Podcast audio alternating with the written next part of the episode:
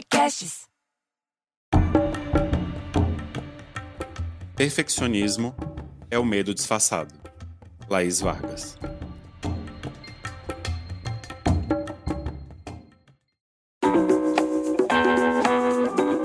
Sejam muito bem-vindos, inspiradores, para um novo episódio do Arte de Inspirar, o podcast para quem busca conteúdo transformador. Aqui vamos apresentar caminhos práticos para construir uma carreira de sucesso na arte de inspirar o outro. Para a nossa conversa inspiradora de hoje, eu convidei a Laís Vargas, que é uma apaixonada por papelaria, queijo brie e uma boa dose de uísque, como ela mesma diz.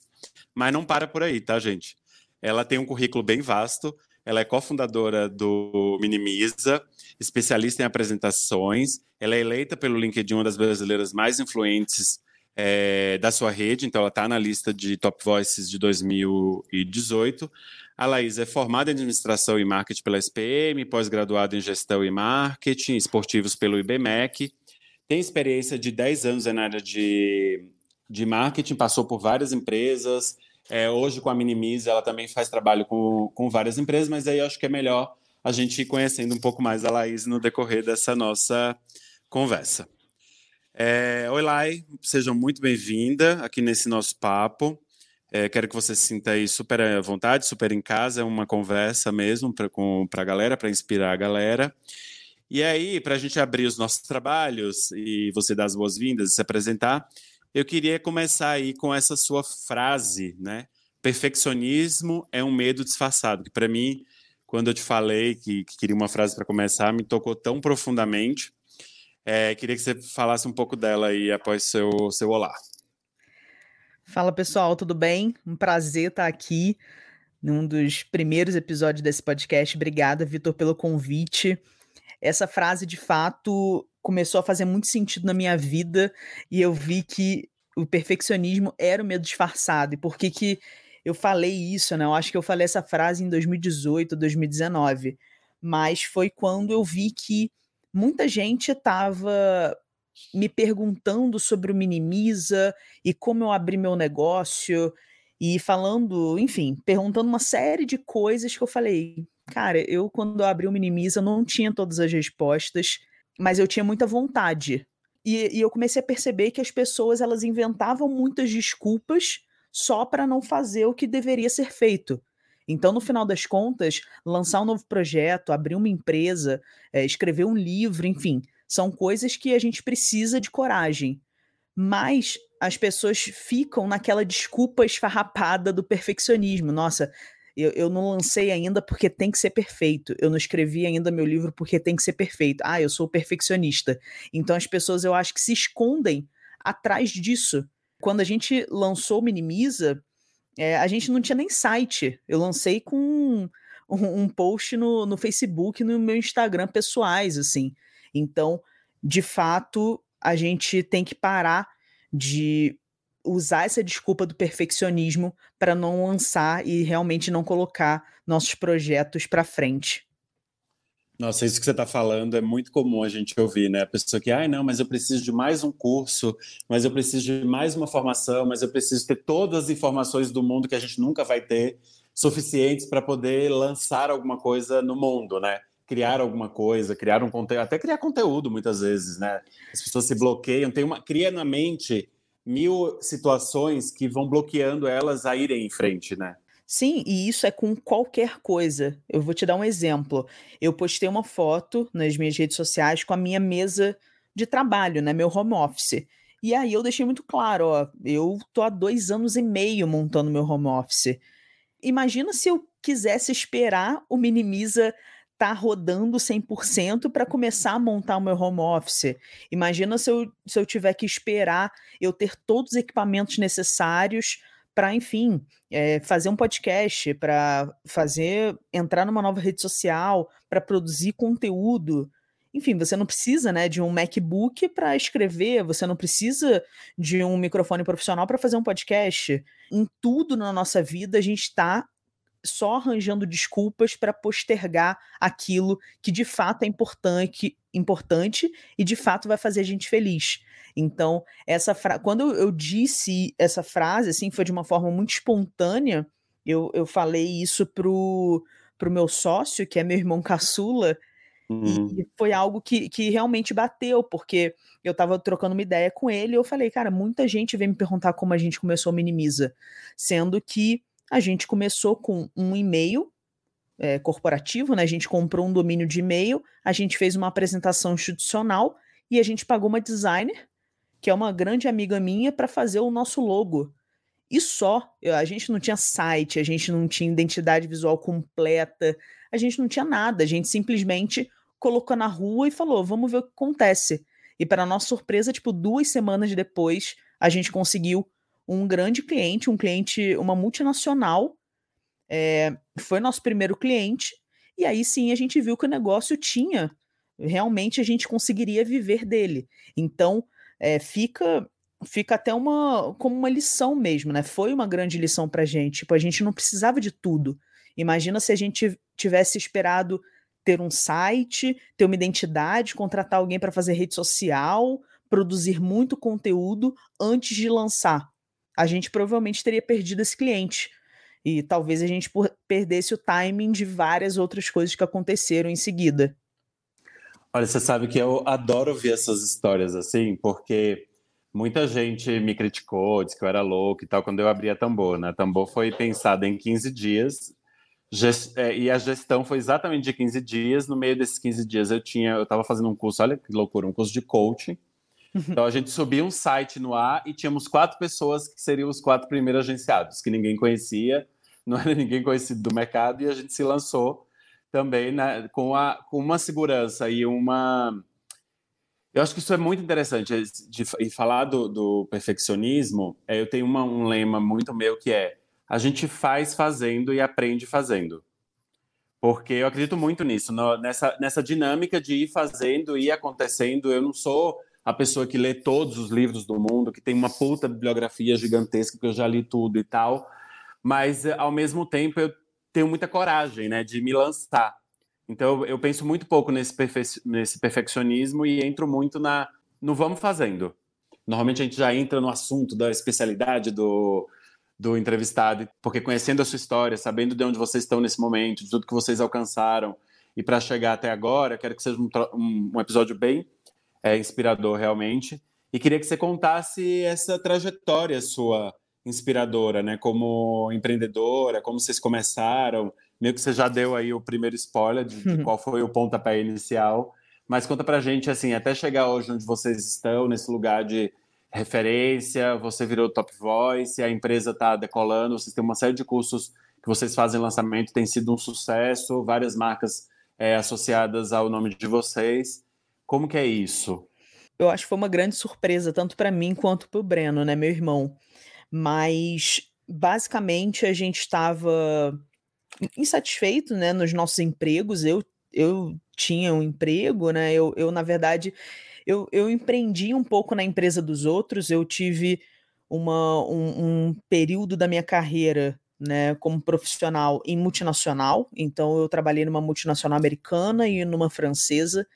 Depois eu decidi ir para uma empresa pequena, de porte pequeno, para entender o outro lado da moeda. Eu sempre fui uma pessoa muito curiosa e eu sempre fui um pouco inquieta, assim. Eu, eu enjoo muito fácil das coisas, na verdade. Então, eu preciso ficar testando e trocando as coisas. Assim. Eu preciso de um ambiente dinâmico para me desafiar, para me sentir bem. Então, fui para essa empresa menor é uma agência para cuidar de uma área, criar uma área, e foi muito legal, foram quatro anos incríveis.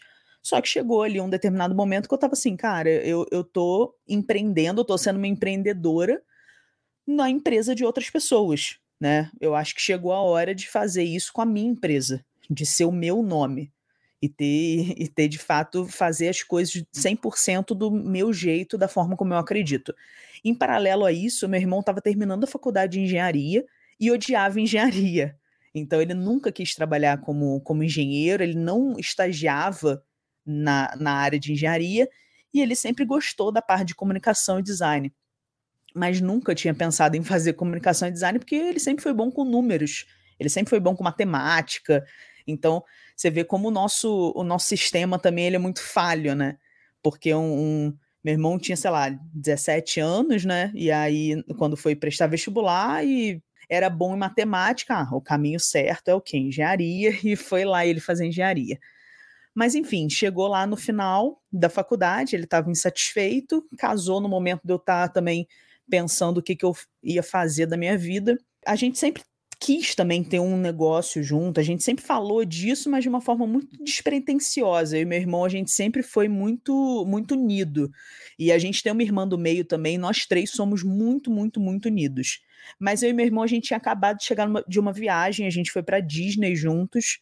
Só eu e ele, foi uma viagem super legal e a gente criou uma conexão muito mais forte também naquele, naqueles mais de 15 dias que a gente viajou.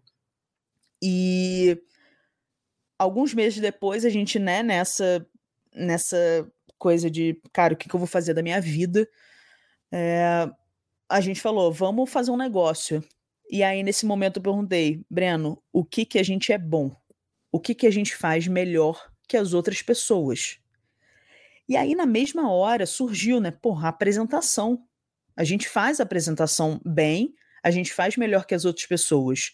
E um detalhe, a gente já faz de graça para os nossos amigos. Então eu e Breno, a gente já fazia apresentações para amigos que pediam ajuda para gente. Então, tipo, amigo que queria fazer uma apresentação para impressionar o chefe, amigo que queria fazer pitch de venda para montar uma empresa e conseguir investidor, enfim, a gente fazia várias apresentações por hobby. E a gente falou, cara, vamos transformar esse hobby em negócio. E foi mais ou menos isso. Então, a gente, naquele momento, a gente fez um brainstorm de nome, é, a gente criou o slogan, né, o Apresentações Sem Firulas, então o nome Minimiza foi o Breno que deu, eu inventei o Apresentações Sem Firulas, e a gente falou, vamos, vamos colocar o projeto na rua com o mínimo viável, né, que a gente aí no mundo das startups chama de MVP, né, o mínimo produto viável. E, e como eu disse no início, a gente começou com o logo, com um e-mail profissional, né, para não ser um e-mail, sei lá, gmail.com, porque aí não traz muita seriedade, e a apresentação institucional, já que o nosso negócio era de apresentação. Então, basicamente, a gente começou com isso. Quando a gente tinha esses três, a gente fez um post nos nossos nas nossas redes sociais pessoais, a minha e a do Breno, então, tipo, a gente não tinha também ainda um Instagram do Minimiza, nada do tipo. E foi isso. A gente colocou na rua, lançamos para os nossos amigos e foi assim que a gente começou. E aí, é, como eu adiantei também, é, em 15 dias a gente conseguiu nosso primeiro cliente, uma pessoa que trabalhou comigo em uma das multinacionais, já conhecia meu trabalho, né? A gente trabalhou bem de perto. Ela viu esse post no meu Facebook e falou: pô, Laís, tem uma oportunidade aqui. A empresa que eu estou trabalhando agora, a gente nunca contratou é, uma empresa para criar apresentações, mas eu acho que pode ser uma grande oportunidade. Vamos fazer um primeiro job? Pô, fechado. E é um cliente que a gente tem até hoje. Então, é, ali começou o Minimiza. E aí, depois disso, eu comecei a escrever no LinkedIn, porque eu vi, eu sabia que só o meu networking pessoal, né, só eu e o meu irmão, assim, quem a gente conhecia, não ia dar vazão eu queria viver daquilo, eu queria. O Minimiza precisava escalar de alguma forma. E eu sabia que só com as pessoas que eu conhecia não, não daria. A gente realmente não conseguiria alcançar uma escala maneira. Até porque o meu irmão ainda era estagiário, né? Então ele não conhecia muita gente do mercado. Foi, foi aí que eu tive essa ideia de começar a produzir conteúdo no LinkedIn. E aí foi uma coisa bem interessante, porque, cara, eu, eu, eu fui pesquisar no LinkedIn primeiro. Eu falei, tá, minha ideia é, é ok, né? Vou aí compartilhar meus conhecimentos sobre apresentação para que as pessoas conheçam o meu trabalho e associem a marca Minimiza a apresentações. Então, sempre que ela entrar no LinkedIn, ela vai ver algo sobre a apresentação e quando ela precisar de uma apresentação, ela vai chegar até mim, até a minha empresa. Esse foi o meu pensamento. Mas aí eu falei, tá, calma, vamos ver quem faz isso no LinkedIn. E aí eu fui atrás das empresas de apresentação, que tem várias empresas, empresas grandes, mega, mega, mega grandes. É, eu fui atrás dessas empresas e eu vi que o engajamento delas no LinkedIn era muito baixo. Então tinham posts com às vezes nenhum comentário, post com pouquíssimos likes. E eu falei, pô, tem uma oportunidade aqui. E, mas aí eu fui além, eu falei, cara, eu vou atrás dos sócios dessas empresas, né, dos diretores, enfim, e também a galera não usava o LinkedIn para isso. E foi nesse momento que veio uma luz assim mágica na minha cabeça. Eu falei, cara, é isso. Eu vou nadar de braçada nesse tal de LinkedIn. Eu vou compartilhar muito conteúdo de valor. E as pessoas vão pensar: se o conteúdo gratuito dela tem esse nível de qualidade, imagina se eu pagar a ela. Então, esse foi o meu pensamento naquele momento. E aí eu comecei a compartilhar conteúdo todos os dias. E muito rapidamente os clientes começaram a vir. Então, ah, Laís, eu preciso reformular a apresentação institucional do meu negócio. Ah, eu trabalho numa empresa, a gente está aqui para. Vamos refazer a apresentação comercial. Enfim, começou a dar, a dar muito certo, muito rápido. E logo quando, quando a gente aceitou né, aquele primeiro job do primeiro cliente, o meu irmão pediu demissão do estágio e se dedicou full time para a empresa. E quando esses clientes começaram a chegar pelo LinkedIn, eu vi que também era hora de eu me dedicar full time. E aí foi quando, né, com dois meses de minimiza, eu comecei também a me dedicar full time, porque eu vi que se a gente acredita no negócio, a gente precisa estar tá full time nele. Porque se nem, se, se nem o fundador ele tá o tempo todo ali, é porque ele não acredita na ideia.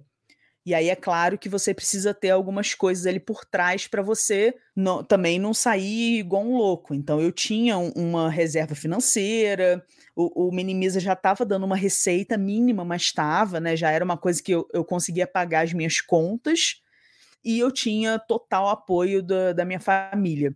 Então foi esses três pilares fizeram muita diferença, me encorajaram muito, de fato, a, a pedir demissão e ficar direto full time no Minimiza. Então, foi mais ou menos isso. Foi muito rápido. Em dois meses a gente conseguiu aí estar tá, os dois full time no negócio. Os clientes começaram a vir sem parar pelo, pelo LinkedIn.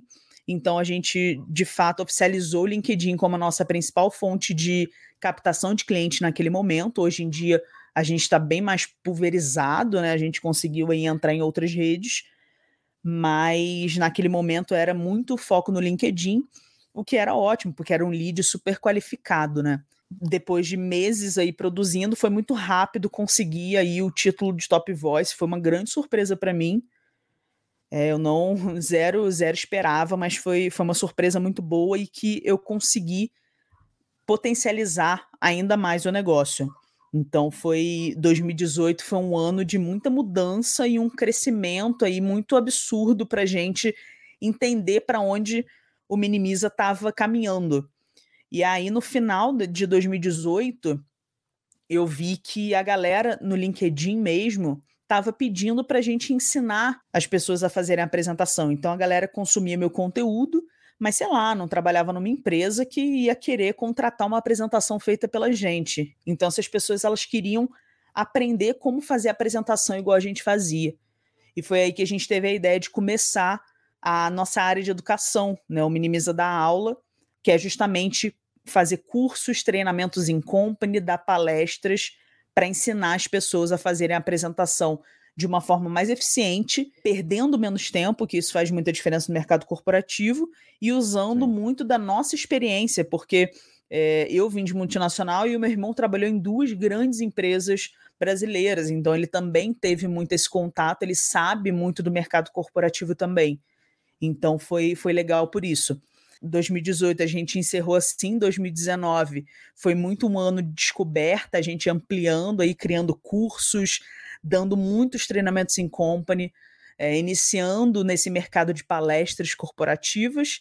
E 2020 a gente está focado em escalar o negócio e tá, tá dando certo, estamos no caminho certo. Cara, é maravilhoso ouvir essa história, porque você fala, meu, como assim? A mina virou top voice do LinkedIn, criando, as, criando conteúdo sobre apresentações. E aí você vai pensar e fala, meu, tem, faz muito sentido, né? Porque as pessoas que estão dentro do LinkedIn, a princípio o LinkedIn era conhecido porque ah, as pessoas estão ali procurando trabalho. Mesmo que fossem as pessoas que estavam procurando trabalho, as pessoas precisam se expressar através de uma apresentação. O mercado corporativo exige muito isso. Os startupeiros fazem todo o tempo pitches e precisam apresentações e apresentações muito objetivas, diretas, matadoras para compor essa conversa, né? Porque não é só o pitch ali o que você está falando, mas também como você apresenta, estrutura essa informação para levar para alguém. E o que é mais interessante é o início de, de, como você começou, né? Criar o conteúdo. Você falou, meu, vou olhar as company page, ninguém faz nada, não tem like, ninguém engaja os próprios sócios dessas empresas também não estão fazendo nada, opa, aqui eu tenho uma oportunidade grande que é onde eu vou me meter e vou me diferenciar. E se eu entregar um conteúdo de qualidade, que foi o que você falou, né? Se eu já estou entregando um conteúdo de qualidade de graça para as pessoas aqui e está disponível, o que eu posso fazer no meu bastidor é muito maior.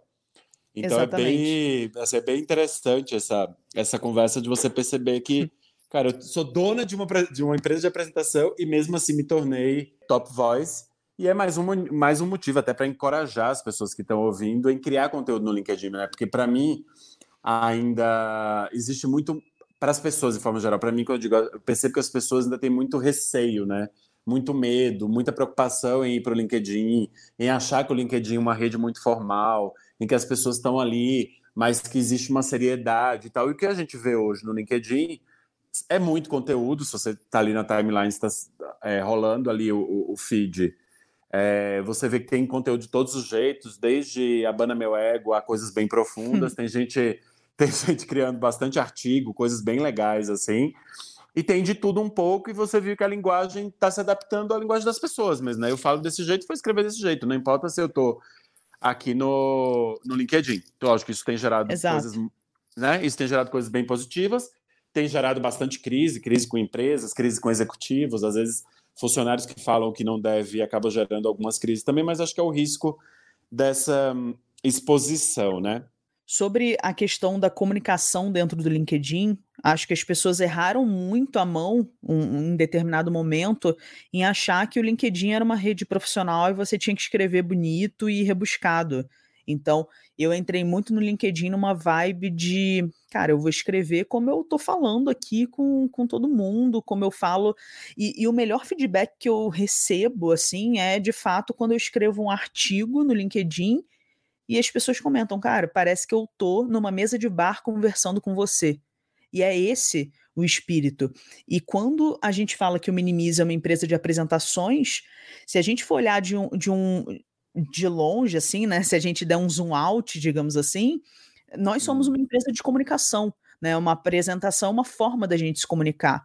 Então, gente, o nosso meio é a apresentação, mas a gente está no mercado de comunicação.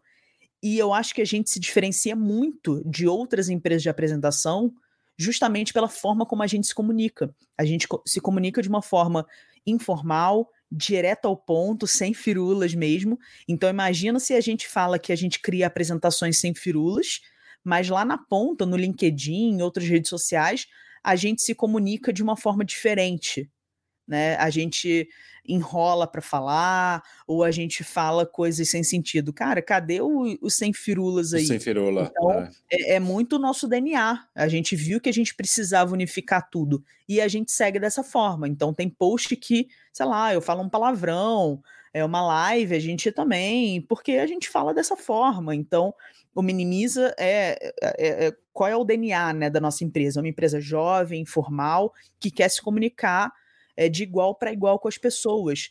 E até quando a gente fala de altos executivos, se esses altos executivos continuarem falando de forma rebuscada ou de forma não atraente para uma pessoa mais jovem e a forma como a gente se comunica aqui fora, digamos assim, cara, ele nunca vai conseguir atrair jovens talentos que são o futuro da empresa que ele hoje é, sei lá, CEO. Então é uma coisa que de fato a comunicação corporativa no geral precisa mudar e a gente está muito aqui focado em apresentação, mas vendo a comunicação como um todo. É, não dá para esperar você com esse lema de apresentação sem firula, não ser sem firula no seu próprio conteúdo no LinkedIn, né? Uma coisa tem que estar tá muito conectada, como você falou, toda a comunicação de vocês e até de vocês mesmo, né? Como porta-voz, principalmente você da empresa, tem que ter essa, essa mesma pegada, né? E aí, olhando a apresentação como uma parte da, da, da comunicação, né? Porque uma parte importante que a, em bater um olho no slide, muitas vezes você fala muita coisa, né? muito mais do que às vezes um pitch de 10 minutos ali, a pessoa falando, às vezes um slide comunica muito isso. Como que você vê isso, né? Essa relação do falar em público com o, a potência que a, a, uma apresentação traz, né? Nessa, co, nessa conexão do falar em público e ter ali um, um, um apoio visual para ajudar nesse processo. É, a gente fala que uma boa apresentação ela tem três pilares, né? O que a gente chama de tripé de sucesso. Então, uma boa apresentação ela tem um roteiro muito interessante, um roteiro que prende, assim como o roteiro de um filme ou de uma série. Ela precisa ser uma apresentação bonita, né, com slides bonitos, para você de fato conseguir impactar visualmente a sua audiência. E o apresentador precisa de uma boa performance. Ele precisa, de fato, falar bem, se comunicar, se expressar, conseguir vender suas ideias. Então, as boas apresentações, elas têm esses três pilares. Então, a gente precisa se preocupar com esses três pilares. Ah, o grande lance é que a gente, na maioria das vezes, deixa um desses pilares meio capenga. E aí a apresentação fi acaba ficando capenga também. Quando a gente fala de falar em público, cara, hoje essa é uma, é uma habilidade fundamental para todo mundo, principalmente quem está no mercado corporativo, principalmente também quem trabalha com o mercado corporativo, né? Então, no meu caso, eu preciso vender as minhas ideias para que gr grandes clientes queiram né, fazer uma apresentação com a gente, queiram contratar um treinamento em company, queiram contratar uma palestra. Então, a gente precisa se comunicar muito bem aí com, com esse público. Se você tem medo de falar ou se você tem vergonha, isso é treinável mas você precisa se desenvolver, porque essa de fato é uma habilidade muito importante é, no século XXI para qualquer para qualquer profissional. Então, tipo, trabalho em equipe, comunicação, enfim, tá tudo tudo isso é, são habilidades que estão cada vez mais imprescindíveis nas, empre nas empresas. Sempre tem aquela questão, ah, a apresentação, mas eu vou enviar a apresentação por e-mail. Tá, a apresentação enviada por e-mail, ela é, ela é muito uma mistura entre apresentação e documento, porque você está uhum. ali enviando num formato de apresentação, mas você não está apresentando. Então, o apresentador, ele de fato é uma peça muito importante quando, quando a gente está falando de apresentação, porque se não fosse importante, não seria apresentação, né? É, apresentador, apresentação. Então, essa de fato é, é, uma, é uma etapa muito importante. Mas o grande erro que as pessoas cometem é fazer o, a apresentação como uma muleta. Então, você tem lá, você vai se apresentar, e aí o apresentador, ele meio que fica à mercê dos slides. Ele não sabe o conteúdo de cor, se, se o PowerPoint der pau, ferrou, né? Ele, ele não vai saber conduzir.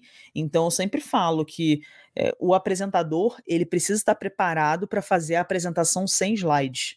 Porque se na hora der algum pau, você vai perder ali a oportunidade de vender a sua ideia. E se for um projeto de um milhão de dólares, você vai o quê? Você vai perder essa oportunidade. Não, você tem que estar ali com o PowerPoint, com o slide, tudo na ponta da língua.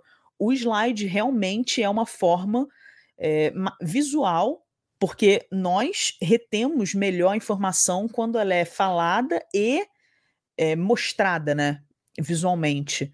Então, quanto, quanto mais é, sentidos a gente provocar no, ser, no outro ser humano, melhor.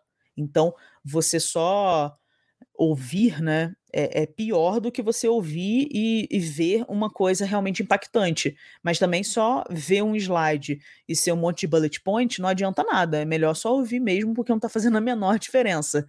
Então, é, parar aí de, de usar o slide como muleta é algo, é algo importante para qualquer apresentador. A gente está vivendo uma fase em que as pessoas estão muito em casa devido à pandemia, a gente não tem previsão de, de voltar, e muitas empresas decidiram que esse ano também não vão voltar mais trabalhar em, é, em casa. A apresentação ainda é fundamental, mesmo nesse momento, você ter esse suporte tem sido ainda é muito esperado ou, ou esse, essa, proxim, essa proximidade ou essa facilidade do digital, essa facilidade de você se comunicar através de plataformas, Zoom, Google Meeting, é, Webex, seja lá qual for, tem exigido novas formas de apresentação ou tem até ignorado um pouco de como você vê esse futuro aí desse, desse mercado? Olha, no início da pandemia, é, a gente teve muitos projetos cancelados, projetos de apresentação, e ficou um tempo sem as empresas procurarem a gente para fazer a apresentação.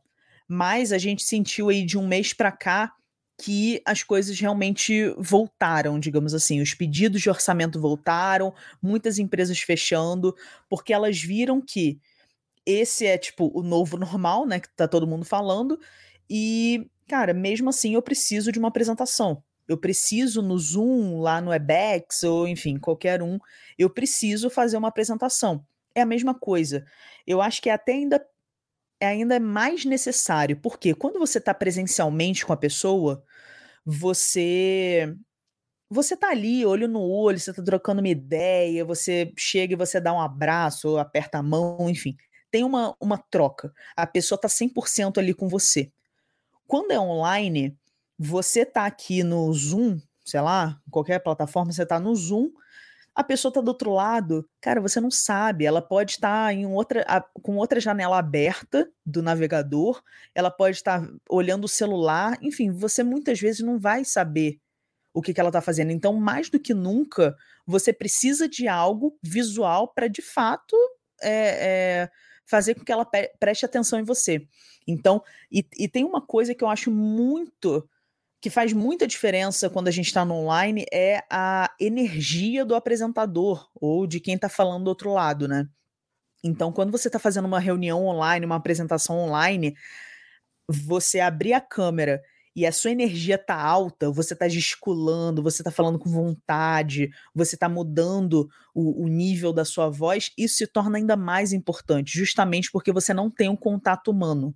Então as pessoas, nesse momento, onde a gente está na maioria aí no online, se torna mais necessário ainda você ter um apelo visual, justamente para você se conectar com a pessoa e fazer com que ela preste mais atenção em você. Se conectar emocionalmente com as pessoas é muito é, é difícil, mas é importante. Então, se você conhece a pessoa que você vai estar tá fazendo é, a reunião, a apresentação, puxar um assunto que seja muito do interesse dela, é, cara, é, é maravilhoso. Então, imagina que você está fazendo uma apresentação. Para mim, você sabe que eu tenho né, dois cachorros e você vai colocar, sei lá, um, na, durante a apresentação, você vai puxar esse assunto falando sobre. É, falando algum meme sobre cachorro, ou mostrar na apresentação um GIF de cachorro, enfim, você vai fazer com que eu lembre dos meus cachorros e eu vou me conectar emocionalmente com aquilo. E aí, nesse momento, eu começo a prestar mais atenção em você. No online é ainda mais importante esse apelo visual. É, tem uma, uma frase que ficou aqui latente para mim do que, você, do, do, que você acabou de falar agora, que é apresentação é conexão, né? Ela tem Sim. essa, ela tem essa, esse capacidade e deveria ter esse propósito também, né? De você conseguir através do que você está levando realmente conectar profundamente. E aí não é só uma apresentação, porque aí parte de, de, desse, de quem está intermediando essa conversa e mais, né, do quanto você conhece o interlocutor para chegar nesse nível de conexão. De eu sei que a Laís nas redes sociais e coloca, tem os dois os dois cachorros dela e eu vou lançar aqui no meio da apresentação um gif de cachorro ou alguma referência com cachorro, porque emocionalmente isso vai é, tocar ela mais, mais profundamente. Então a gente está falando até de de comportamento humano, né? De entender comportamento para como você constrói uma narrativa que conecta mais profundamente, né? Sim, isso é total papel quando a gente vai fazer o roteiro. Eu, eu preciso conhecer o outro, eu preciso conhecer a dor do outro. Mas se você souber alguma coisa pessoal, você cria essa conexão. Porque você, a pessoa se vê naquela situação. É, é a mesma coisa, sei lá, com um filme. A gente sempre né, torce para alguém, porque a gente se vê naquele lugar. E a apresentação é justamente isso. Você precisa se conectar com as pessoas. Por isso que é difícil, por isso que muita gente não faz boas apresentações. Porque não é fácil você se conectar com outra pessoa. Mas é, com treino e você com essa atenção aos detalhes, você consegue é, fazer isso. Eu estava até conversando com um amigo recentemente, ele é, ele é head de vendas de uma grande empresa, e ele estava falando algo ruim, né, com um dos clientes dele, que era que é um, o dono lá da empresa, e ele falava uma coisa ruim. Quando ele viu que a conversa estava indo para um caminho ruim, ele parou na mesma hora e, falou, e, e soltou uma coisa pessoal, sabe? Para o cara responder, tipo, ah, e os filhos que estão, sei lá, na fazenda, sei lá, alguma coisa assim. E aí o cara mudou totalmente o semblante, porque você mexe no emocional da pessoa. E aí depois o cara falou, ficou todo feliz, contou a vida inteira. Depois ele foi e puxou de novo o assunto ruim. Então é, a gente precisa saber levar as nossas conversas e saber levar as nossas apresentações para onde a gente quer. Que é, de fato, tocar no outro, né? Sim.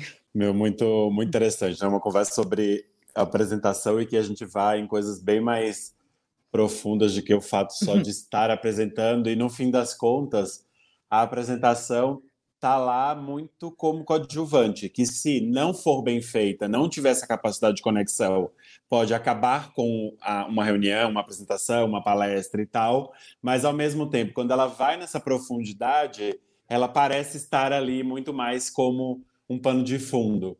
É, esse equilíbrio é difícil. E eu fico me, me, me, me questionando também, é, pequenos empreendedores, quem está começando, ah, eu estou começando meu negócio agora, no meio da pandemia, sei lá, perdi o emprego, preciso começar é, falar dos meus negócios. Tem, tem se falado muito de, de posicionamento em rede social. Eu vi até um post seu recentemente, ou um tempo atrás, de que uma apresentação é quase um carrossel do, do Instagram, né, ou algo nesse sentido. Você fez um trocadilho com a história ali do, do Instagram. E eu gosto sempre de, aqui no, no no podcast, como eu falei lá no início, né? O objetivo é a gente é também apresentar aí um caminhos práticos para ajudar quem, quem quer fazer sozinho, porque nem todo mundo tem condição de pagar ou, ou ver um curso ou de repente bancar uma apresentação. Quais são os caminhos práticos você fala, meu, você está começando seu negócio agora, não tem dinheiro para investir ainda, depois invista, mas está começando agora, quais são os três principais tópicos que você fala, meu, não deixe de, de olhar isso na hora que você for montar essa sua conversa através de uma apresentação? Eu acredito muito que a gente tem que definir qual é a linguagem, como que a gente vai falar com as pessoas e a forma como a gente vai falar com as pessoas. E isso eu não acho que tem a ver só com o outro. Então, por exemplo, se o meu cliente ideal é um executivo, um C-level, não necessariamente você tem que ter, falar formal com ele, porque ele é formal. As pessoas são seres humanos. Já pensou que, tipo, ele pode também estar tá de saco cheio de todo mundo falando super formal com ele. Então, as pessoas gostam de ser tratadas também como iguais e como normais, digamos assim. Então, defina a partir do seu cliente ideal uma forma de você se comunicar. E aí isso tem que estar tá alinhado em todas as formas como você se comunica. Então, no seu site, nos seus e-mails, nos e-mails que você envia, nas apresentações que você cria, nos posts de redes sociais, em todo o conteúdo que você compartilha. Então eu acredito muito que a voz, né, esse tom da comunicação que você quer para sua empresa, isso precisa estar tá refletido em todos os outros canais de comunicação. Então, definindo isso, você precisa depois criar o perfil do seu cliente ideal para o seu negócio. Eu, e eu, para começar, eu compartilharia conteúdo também. E aí, unindo o que que você tem de bom para ensinar, o que as pessoas precisam aprender, e aí como você vai compartilhar isso de uma forma única que só você vai fazer.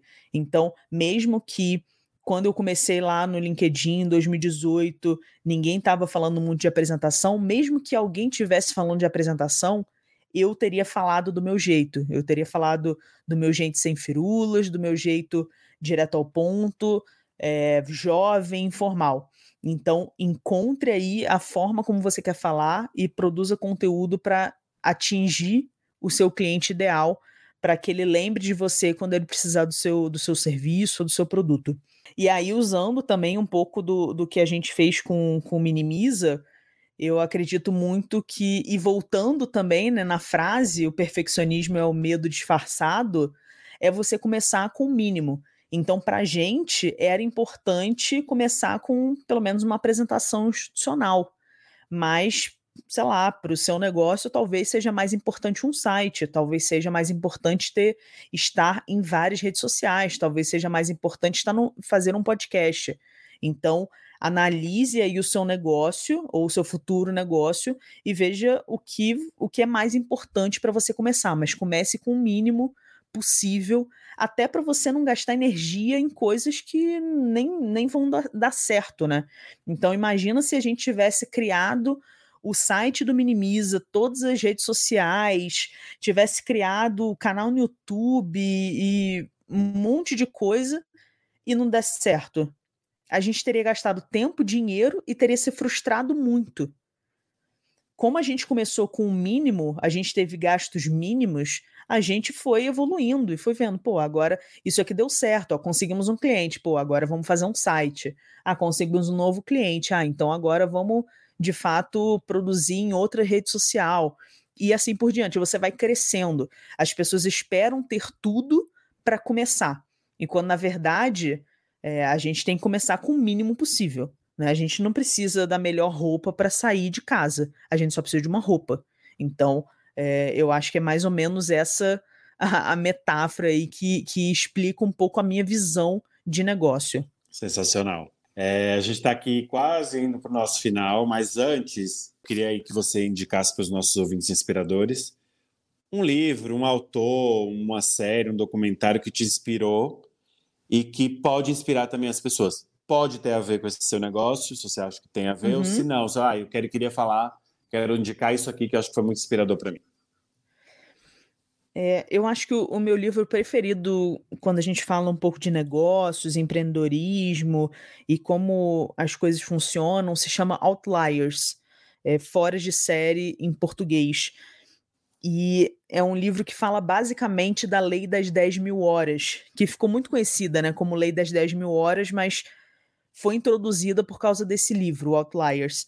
Ele fala basicamente, é uma pesquisa super extensa do autor em que ele fala que você fica realmente diferente, né, fora da curva, quando você pratica aquilo pelo menos por 10 mil horas. Então ele faz vários estudos sobre Bill Gates com, com os computadores, o Michael Jordan jogando basquete, os Beatles ensaiando é, o rock, mas que você só fica bom, realmente bom em alguma coisa se você pratica aí as 10 mil horas.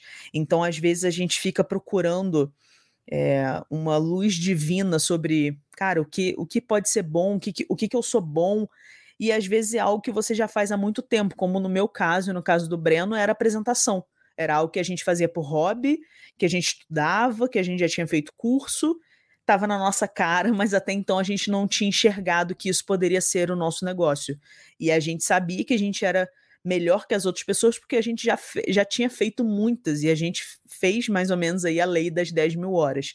Então, Outliers é um livro que eu recomendo muito, que eu gosto muito, mas também não vou deixar de indicar o meu livro, Hackeando PPT, que eu escrevi em 2019, virou best-seller na Amazon aí em algumas categorias, fiquei super feliz, e é um livro que eu trago 100 dicas para quem quer criar apresentações inovadoras e sem firulas no melhor estilo minimiza. Maravilhoso. E aí, aproveitando esse momento aí, queria te agradecer por essa troca, fiquei feliz com sua presença aqui com a gente. Super obrigado mesmo. E onde os nossos ouvintes podem te encontrar? Rede social, site, tudo que você tem aí para oferecer. Bom, tem as minhas redes sociais, então me segue no, no LinkedIn, Laís Vargas, no Instagram, Laís Vargas, e o meu site, laisvargas.com. E aí também no Minimiza, no LinkedIn é Minimiza Apresentações Sem Firulas, no Instagram, Minimiza Apresentações, e o nosso site, minimizaapresentações.com. E aí o nosso site tem exemplos de apresentações que a gente já fez para vários clientes. Então a gente tem diferente, é, clientes de diferentes segmentos. Então a gente tem, tipo, desde, sei lá, é, escritório de advocacia até empresa de produto de cosmético. Então é bem, é bem amplo, tem lá é, informações do, dos nossos cursos, palestras, treinamentos em company, enfim, tá tudo bem explicado lá no site e nas redes sociais, principalmente no Instagram, a gente traz aí dicas diárias sobre a apresentação.